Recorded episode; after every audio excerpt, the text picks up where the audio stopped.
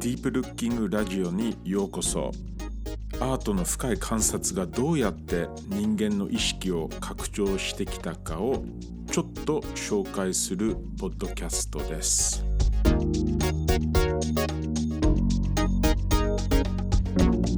ディープルッキング想像力をよみがえらせる深い観察のガイド著者のロジャー・マクドナルドです。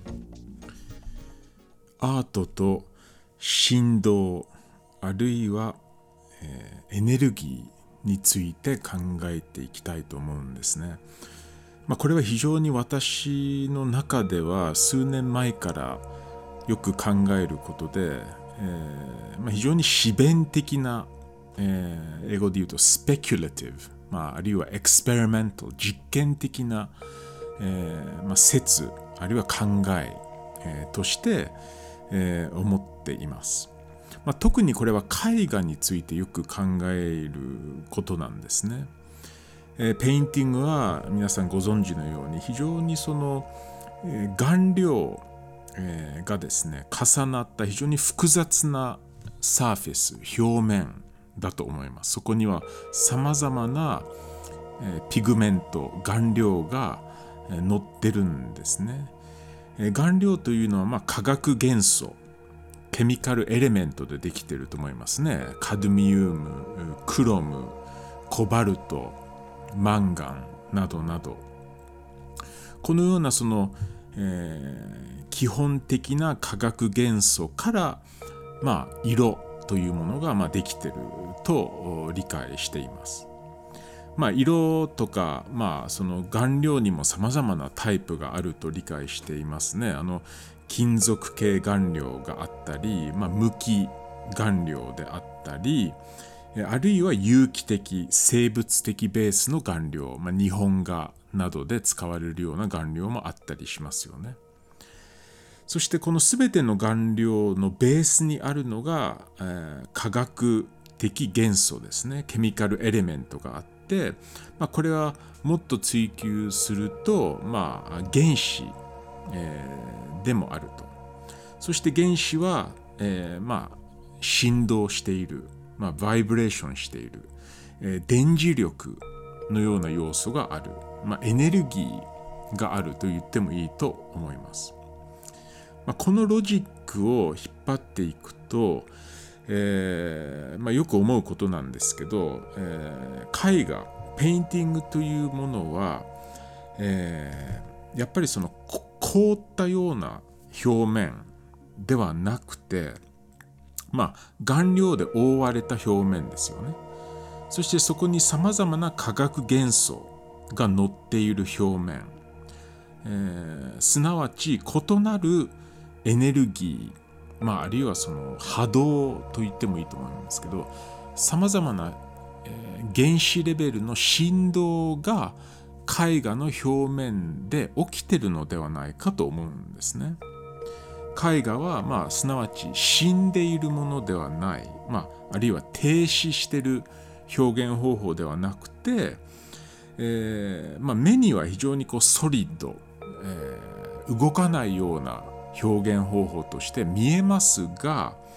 実は原子レベルでは非常にダイナミックで動いている、え崩壊と変形のプロセス、えー、まあ、エントロピーっていう、まあ、専門用語もあると思いますけど常にそのような崩壊や変形が絵画の表面では起きてるのではないか。まあ、静止的なえー、ものとしてよく考えがちな絵画ですが、まあ、実はそこで非常にダイナミックで、えー、動きがあるということは時間軸の中で実は非常にその時間の中のプロセスも実は表現してるものではないかと思うんですね。えー、原始的変化のプロセスに組み込まれているえー、絵画はそういうものとしてもし考えるとしたら、えー、何らかの、えー、まあ振動あるいはウェーブのような情報源も伝達放出しているのではないかと思うんですね。えーまあ、絵画を見るときには当然その、えー、光の波長を私たちの目が、まあ、えー、感じ取ってですね、まあ、光を吸収して、まあ、反射するものとして絵画がある、えー、そしてそれがこう反射された光が、まあ、色として私たちの目が、まあ、認識する、まあ、このような非常にこう複雑なメカニズムを多分こう非常に簡単にお話ししてると思いますが、まあ、大きくそのようなことがま起きてるのではないかと思うんですね。えー、電子のま小さな振動が、まあ、硬波としてま目に届いているのではないか。あこれがまあ絵画の一つのこう鑑賞体験のベースにあるあるいは裏のメカニズムにあるのではないかそこでよく考えるのがですね、えー、まあその使ってる顔料や、えー、色彩色によってその振動、えー、目の中に届く、まあ、波動には、えー、やっぱりその何らかの質の違いがあるのではないかとよく思うんですね。えー、やはりその、え、色彩色によってあるいはそこに、えー、絵画の中で表現されている形、まあ、フォルムですね線の形によって、えー、その波動とか振動がまあ違ってくるのではないか、まあ、こういうことをよく考えるんですね。まあ、すなわち、えー、絵画を大きく見た時に、えー、最適なと言いましょうか。あるいは自然な周波数のようなものが絵画には、まあ、あるのか、えー、そしてそれが見る私たちの、ま、神経系感情、えー、心をこう動かす、え、質も違うのではないかと思ったりするんですね。まあ、あの絵画はもちろんその視覚芸術についての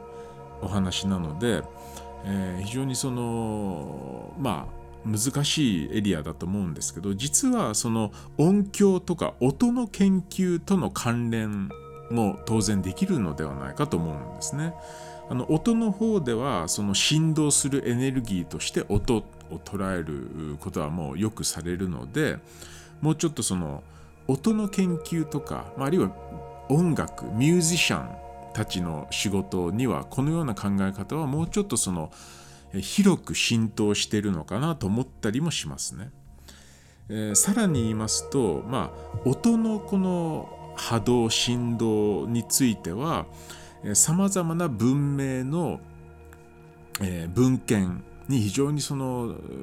深い、まあ、理論のようなものも展開されている。例えば古典インドの、まあ、経典、まあ、ヴェーダっていうものを読んでいきますとやはりこの宇宙の最もその底には、まあ、バイブレーションもっと言えばサウンドのバイブレーション、えー、サンスクリット語ではこれはナーダ・ブラハマンって呼ばれるんですけど、まあ、こういうものがある。でインドの哲学の中ではこの振動するエネルギーの、まあ、フィールドが、まさに現実そのものの、まあ、マトリックスのようなものとしてあると、まあ、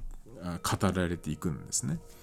古典中国の哲学とか思想にも、えー、音楽、えー、バイブレーションのフィールド、まあ、このような考え方が非常にあのあると思いますね。まあ、全ての、えー、ものには、えーまあ、振動バイブレーションがあって、えー、違うその、まあ、周波数を、まあ、出してると。まあ、これは音楽ではそのヘルツ、で、まあ、あの測られていて、まあ、よくその、えー、なんとかヘルツっていう形でねその振動周波数は語られていくと思いますね。えー、音楽の場合ではですね多分非常にその相当その深い、えー、形として音楽や音は我々の神経系を直接変える影響があると、えー、すなわち音楽音はまあ音の質によって、えー、心を穏やかにする音もあれば、えー、もっとこう活性化する音もある、まあ、こういう研究って相当されてきたと思うんですね。まあ、この音からまあ見習うと言いましょうかその視覚芸術特に painting とか、えー、にも、まあ、こういうその美学論みたいなものも展開できないかというのは、まあ、よく考えたりするんですね。あのちなみに音楽の領域ではこういうその、えー、音が出す周波数波動バイブレーションが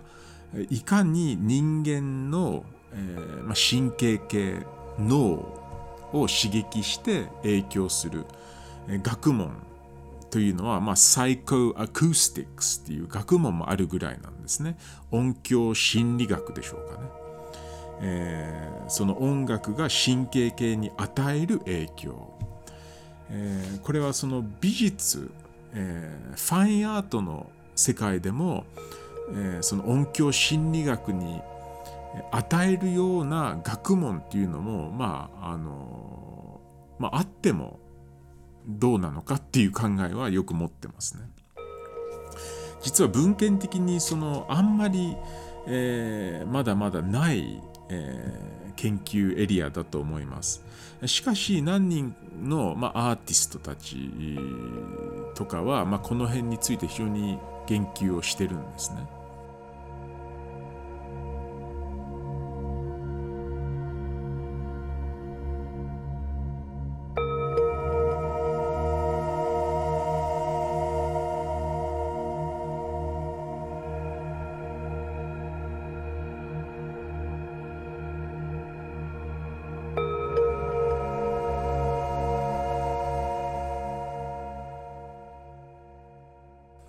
まあ、その中でもワセリ・カンディンスキーは非常にその重要だと思います。ドイツのまあ抽象画家として有名なカンディンスキーですけど彼のさまざまな美学論ですねを読んでいきますと非常にこう精神性と結んでいって特に色彩の精神的心理的影響についてカンディンスキーは非常にこう深く言及しています、まあ、カンディンスキーにとってですねあのアートの内面あの的、まあ、あるいは精神的なその要素が外いわゆるアートの最終的な形式と非常にこう連動してるっていう考え方がまあベースにあると思うんですね。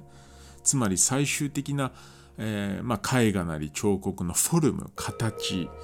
とそれを、えー、まあ、制作したアーティストの内面あるいは精神状態非常に実は重要に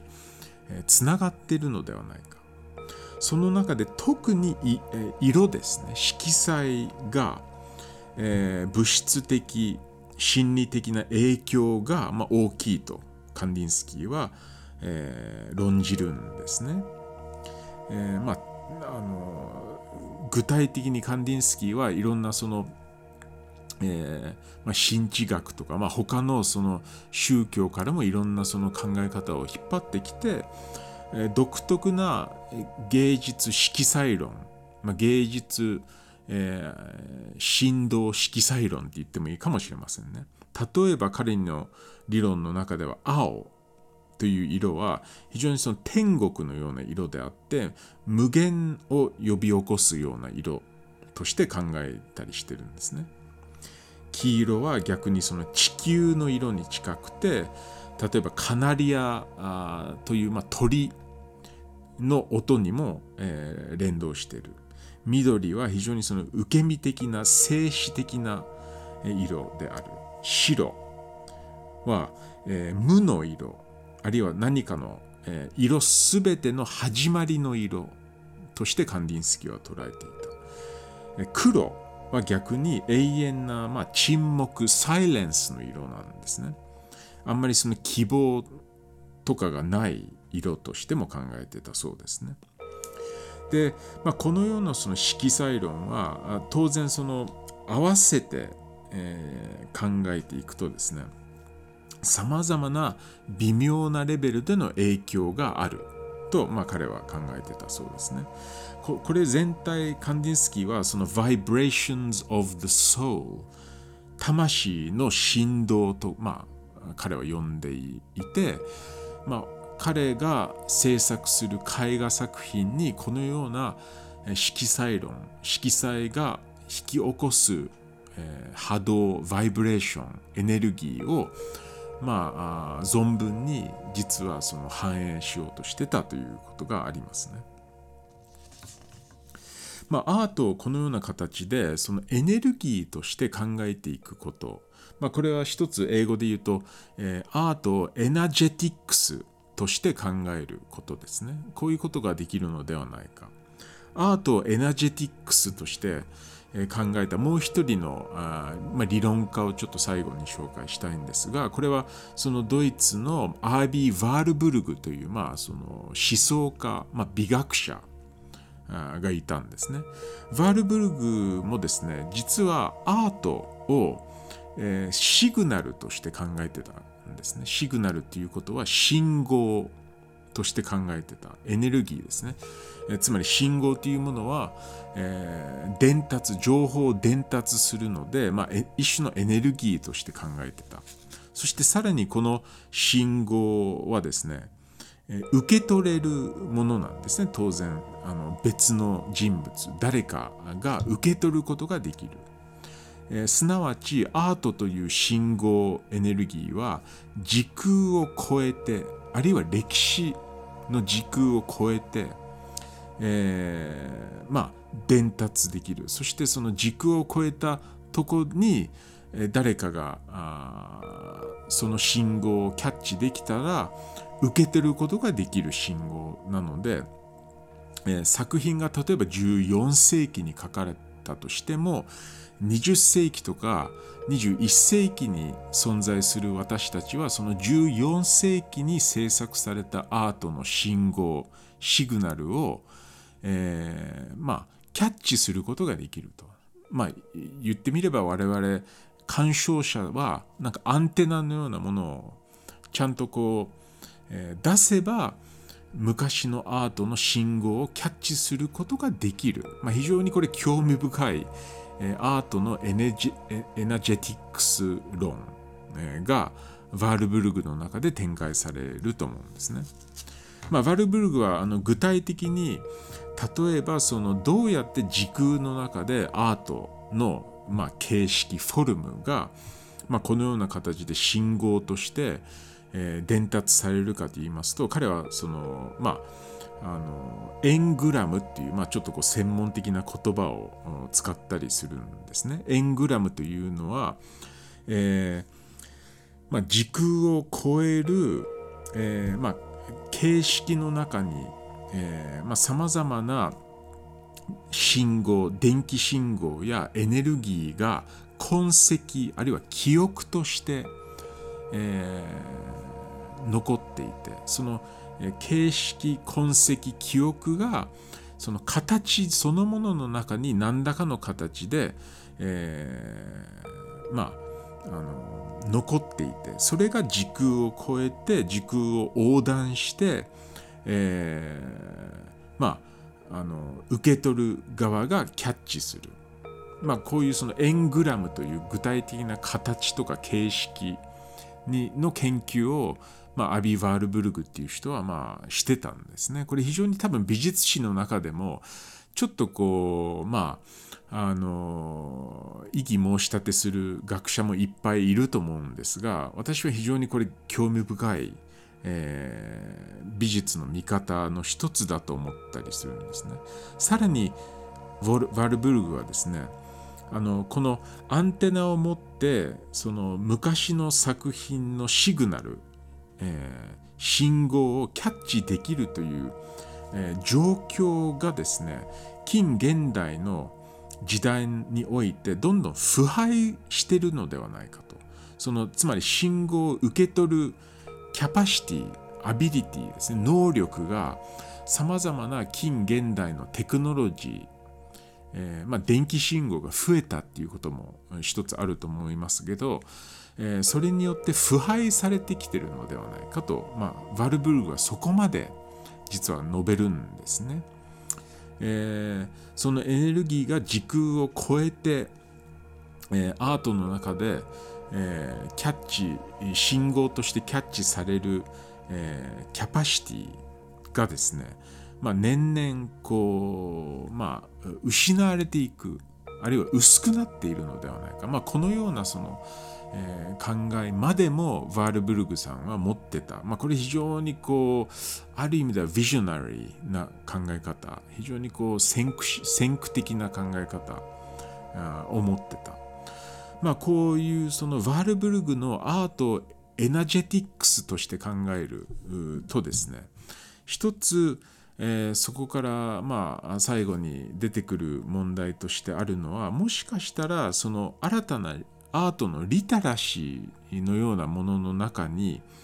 まさにさっきから言ってるアンテナを立てるそしてその信号をキャッチする能力あるいはキャパシティ、まあ、それをこう実はリテラシーとして考える必要性もあるのではないか、えー、そのえー、昔の絵画作品昔のアート作品が送っている信号を私たち21世紀に生きている我々が、えー、キャッチするスキルあるいはコミットメントのようなものが果たしてあるのか、えー、あるいはそういうスキルやコミットメントリテラシーを逆に今鍛えていかないといけないのではないかと思ったりもしてあの、まあ、この辺は非常に、まあ、冒頭に言ったように実験的な今日はちょっとお話になりましたがアートを、えー、振動波動周波数そしてエナジェティックスの視点から考えたら、えー、どういう美学論どういう美術の鑑賞法が、まあ、可能になるのか、まあ、この辺の、まあ、ちょっと今日は非常に詩弁的な考えを皆さんと共有しましたので、えー、皆さんはどう思いますか？